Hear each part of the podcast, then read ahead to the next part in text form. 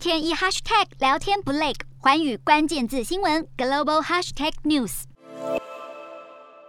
一名女子被铁链拴着脖子，关在小房间里，只见寒冷的气温。她穿着单薄，一旁只有一碗冷掉的饭菜。这是近期引发中国网民热议的徐州丰县铁链锁脖八孩母亲害人故事。江苏徐州丰县一名老农董志明，一人养八个孩子的英雄故事，被当地官方当作正能量拿来宣传。但最近一名网红坚持要拍八孩的母亲，结果让整起事件曝光。外界认为，这当中涉嫌人口拐卖等多重刑事罪的案例。该网红之所以说官方避重就轻，是因为在事件爆发后，徐州当局陆续发布三则公告，说辞反复，让外界雾里看花。第一则公告称，该事件不存在被拐卖行为。第二则公告提到，八海母亲是董志明与他的父亲在外捡回家中，看他有精神障碍就收留他。对董志明是否存在违法行为，仍在调查中。而第三则公告则指出，八海母亲原名小花梅，是云南雅谷村人，在一九九六年离婚后回到雅谷村，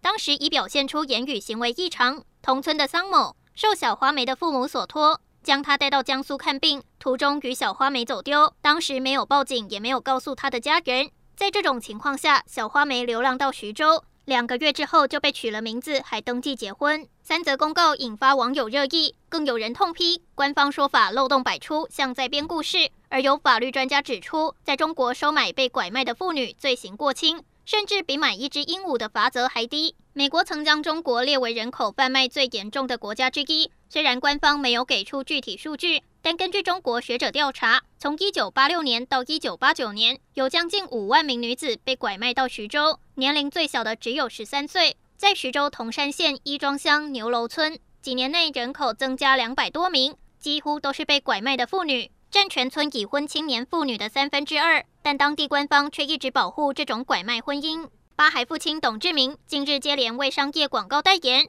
引起不少中国民众愤怒。官媒《法制日报》六号晚上更为此发表文章批评，一名涉嫌违法的人居然能作为流量名人承接业务，令人无法接受。也痛批这些蹭流量的商家不会取得预期的宣传效果。但文章却在当天深夜就遭到删除，此举也引发外界诸多揣测。